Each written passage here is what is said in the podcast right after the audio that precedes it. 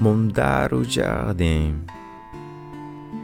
A essência de tudo, o crescimento, é uma vontade de mudar para melhor, seguida de uma constante boa vontade para aceitar as responsabilidades que essa mudança implica.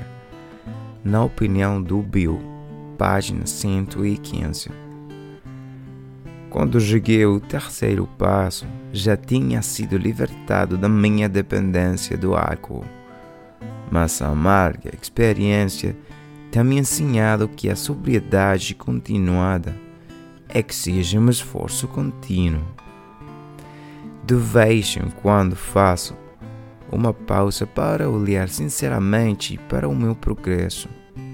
Vou montando o meu jardim mais e mais de cada vez que o examino mas também de cada vez que eu faço, encontro novas ervas a brotar onde eu julgava que já tinha feito a última limpeza. À medida que volto atrás para arrancar as novas ervas, é mais fácil quando ainda são novas.